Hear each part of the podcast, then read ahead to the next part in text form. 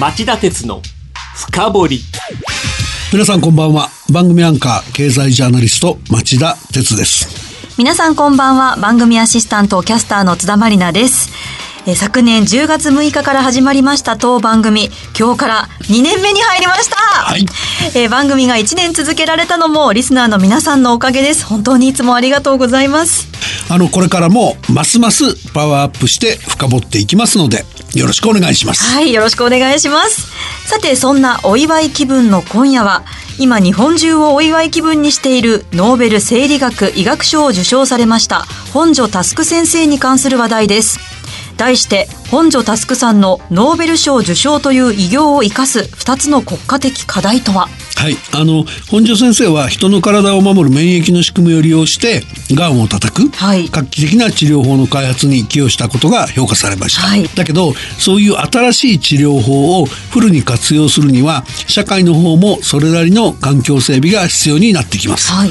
えーそこで今夜は社会として本庶先生のような、えー偉業を享受するために何をしなければいけないかそして本庶先生に続くような研究者を輩出し続けるために必要なことは何か？この2つについて考えてみたいと思います。はいそれでは CM の後町田さんにじっくり深掘っていただきましょう。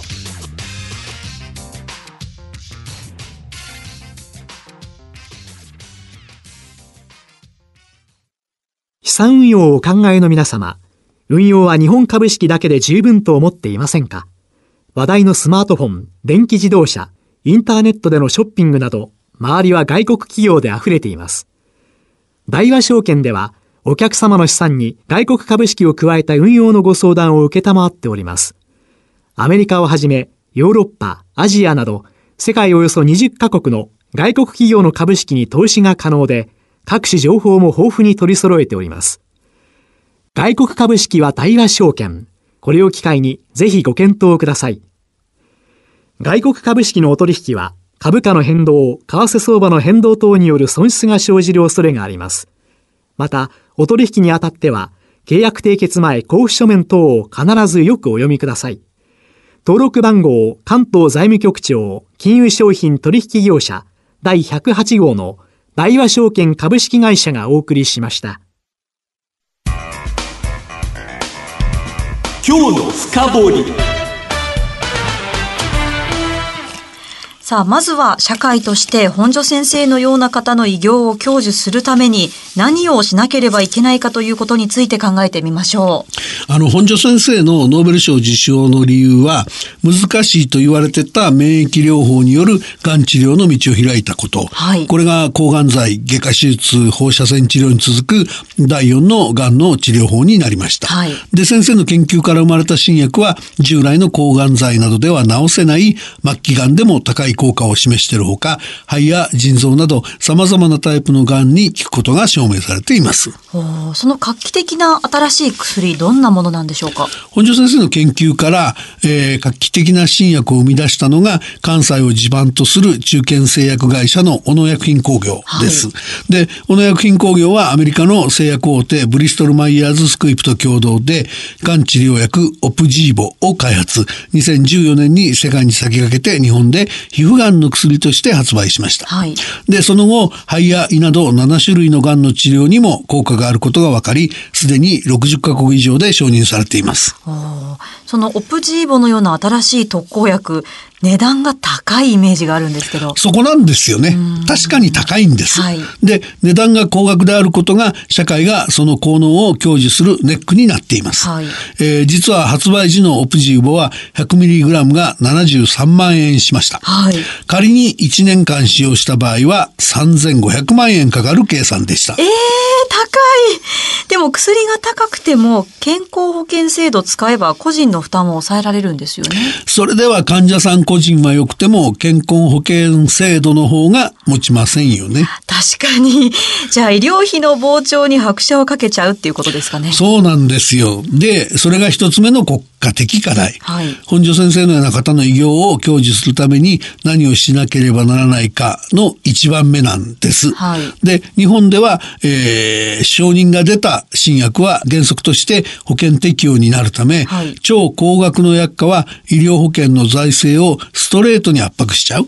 あの、現役世代の薬代を含む医療費の自己負担って、えーかかった医療費の3割でしょ？はい。だけど、実際にはそれに、あの、所得に応じた手厚い高額療養費制度もありますよね。そうですね。だから、医療費が高くなるほど、医療保険の出費がかさむ仕組みと言わざるを得ませんよね。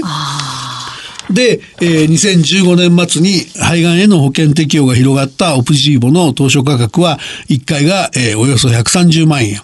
1年間の投与で3500万円かかるため、えー患者5万人が使うと年1兆7500億円かかるとの試算が明らかになって、えー健康保険組合などから当時保険料の引き上げが避けられなくなるという悲鳴がありました。はいなので、えー厚生労働省が2年に1回っていうのがルールなんだけど、特例で、えー2017年に薬価を半額に下げました。はい。で、えー今年の11月にもさらにもう一回下がって、えー17万円と発売時の4分の1に引き下げられるんですけれども、はいそれでも患者さん一人に年間800万円程度かかるっていうんですね。うん。あの、それこそこの問題を解決するオプジーボのような特効薬はないんですかね？いや、だからそこで浮上してくるのがですね、はいその高価な新薬の値決め方法自体を変えて、薬価を一定の水準に抑え込むとか、それともその保険適用そのものをやめちゃうとかっていう選択の議論なんですよ。はいただし、後者の場合は保険適用外の薬と、えー保険診療の併用を禁じた混合診療の禁止ルールに抵触しちゃいますから、その結果入院費なんかも全額患者負担になっちゃいますので、えー混合医療の禁止ルールの見直しも必要でしょうと。ああ、そうなると新薬の値決め方法を変えた方が手続きも簡単で即効性ありそうですよね。うん、でもね、どっちも単発だとうまくいかないんでしょうね。で、あの、6月に政府が決めた経済財政運営と改革の基本方針、骨太の方針には、薬の費用対効果が小さかったり、高額の、えー薬価で保険財政を、えー脅かしたりする場合には、保険適用を見送るべきだっていう考え方を打ち出してあるんですけど、はいこれもすでに抵抗されてますからね。どういうことですか？あの、肝心の厚生労働省がネガティブなんですね。はいその背景には、その命に値段をつけるような議論だっていう抵抗感があって、日本医師会が保険適用の可否に費用対効果は用いるべきじゃない、そういうメジャー入れるべきじゃないっていう立場を取ってることがあるらしいです。はいで、そもそも製薬会社から見てもですね、保険適用を見送られるとか、強制的な薬価引き下げだって言われると、新薬へのニーズを抑えられちゃって、開発コストを回収できなくなる恐れがあるでしょ。はいで、日本で新薬を開発販売すること自体がやめたっていう話になりかねないですよね。そうなれば画期的な新薬が日本に入ってこなくなっちゃうリスクがありますよね。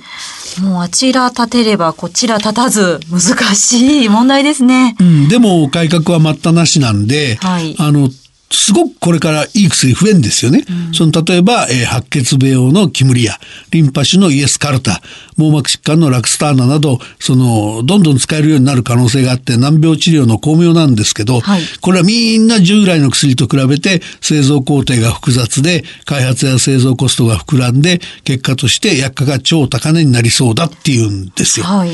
えーだから、その製薬会社の新薬開発インセンティブは維持しつつ、必要な患者さんにもちゃんと使えるようにしてあげて、はい。それでも医療保険財政が破綻しないというふうに3つ満たさないといけないと。アメリカみたいに低所得者切り捨てちゃうっていうんじゃなくて、この3つを満たすことが日本の課題ってことだと思いますね。うんでもこの問題への特効薬はないんですよね。うんだから全部やっちゃうと。はいで、例えばですね、ジェネリック薬品の薬価が高止まりするような今の仕組みがダメなことははっきりしてますよね。はいで、医療全体にそういう無駄をとことん削って、えー新薬に使える財源の確保に努めると。で、それでも足りない分は新薬の価格を下げる代わりに特許の有効期間を延ばしてじっくり回収できるからいいでしょっていう風にするとか、はい。ある程度海外で普及して薬価が下がるまで待ってそれから保険適用をするとか、それでも使いたい人のために混合医療の禁止ルール見直しをタブー視しないで断行するとか複合的な対応が避けられないでしょ。社会保障制度全体の再構築が待ったなしなのです。うん、すごくよくわかったんですけれども、もう一つの課題、本庶先生に続くような研究者を輩出し続けるために必要なことは何なんでしょうか？そこはですね、はい。その近年日本では研究開発能力が急速に弱体していると言われていることに対してどのような策を施すかっていう話ですね。弱体化してるんですか？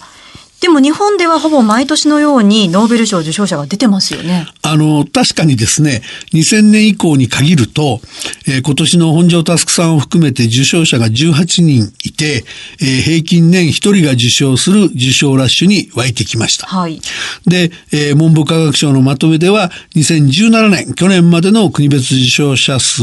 を見ると、はい、アメリカがダントツの261人、うん、次いでイギリスが79人、はい、ドイツが60 19人で日本は5位です。おやっぱり日本の科学技術の水準高いんですよね。そうなんですが、その、その受賞ラッシュの原動力がバブル経済が華やかだった1980年代に潤沢な資金に後押しされて画期的な基礎研究を成し遂げた日本人研究者が多かったことで、研究に対する評価が世界的に定着するまでにはタイムラグがあるので、2000年以降に受賞者が急増したとされてるんですよね。なるほど。じゃあ、これから日本からはノーベル賞受賞者あんまり生まれないんですか？まあ、あと数年ぐらいは続くかもしれません。はい、というのは、その過去に受賞者を出した素粒子物理学、微生物、寄生虫、えー、万能細胞、iPS 細胞の実用化とか立体培養なんて有望分野ありますし、はい、科学賞でもそのここ数年にわたって大本命と言われながら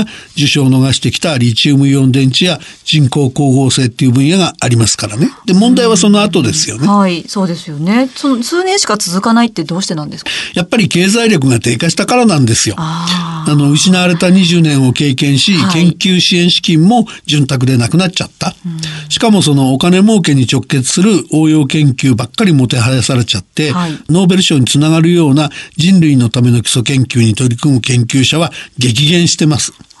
その上、日本の研究者の論文発表数が減少する傾向も顕著になってきた。あの、研究資金の枯渇については iPS 細胞の山中さんや今回の本庶さんもおっしゃってますよね。そうなんですよね。で、さらに加えて、公的な研究機関や、えー、大学の研究者のポストが終身雇用とか長期雇用でなくなっちゃって、はい、数年単位に雇用期間を区切ったポストが増えてるっていう問題もあるんですね。つまりその短期間で大きな成果を上げないと研究者として生き残れないと。じゃあ時間をかけて独自の道を追求する余裕なんてないと。本庶さんみたいに20年これやるわけにはいかないってことですね。じゃあこの状況を打開するにはどうすればいいんですかね？えっと、研究者の能力とか業績に対する厳格な評価っていうのは当然必要なんですけど、それをあまり拙速に結果を求める形にすると、えー、研究者の将来の目を摘むリスクがあります。はい、国費や公費を投入する研究所を中心に必要な時間をかけて基礎研究にも取り組む環境を確保するなど抜本策を講じる時期を迎えていると思います。はい以上今日の深掘りでした。町田鉄の深掘り。今夜は本庶佑さんのノーベル賞受賞という偉業を生かす2つの国家的課題とはと題してお送りしました。番組への感想ご質問などありましたらぜひメールでお寄せください。メールはラジオ日経ホームページ内番組宛てメール送信フォームからお送りくださいまたこの番組はオンエアから1週間以内ならラジコのタイムフリー機能で聞くことができます。詳しくは番組ホームページご覧ください。番組を聞きのあなた来週も徹底的に深掘ります。それではまた来週です。さようなら